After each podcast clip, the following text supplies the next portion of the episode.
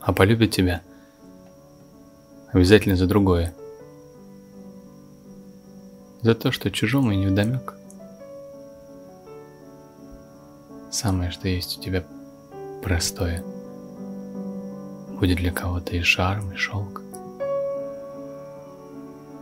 Родинка, ямочка или дурной акцент станет кому-то чудом, почти пророчеством.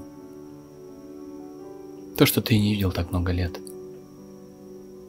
Кого-то спасает от серого одиночества. А полюбит тебя обязательно не за то. Не за то, над чем ты всегда так стараешься. Но как ты ходишь, как снимаешь с себя пальто, может, как ты плачешь.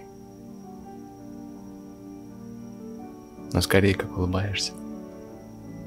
Как грызешь колпачок от ручки. Ловишь такси. Или волосы отводишь от лица. Как ты ноешь с утра, как не знаешь, куда идти. И как в фильмах болеешь за подлеца. Может, вдруг ты зевнешь на важной какой-то встрече и сконфуженно сморщишь лоб – и тебя полюбит. Именно в этот вечер.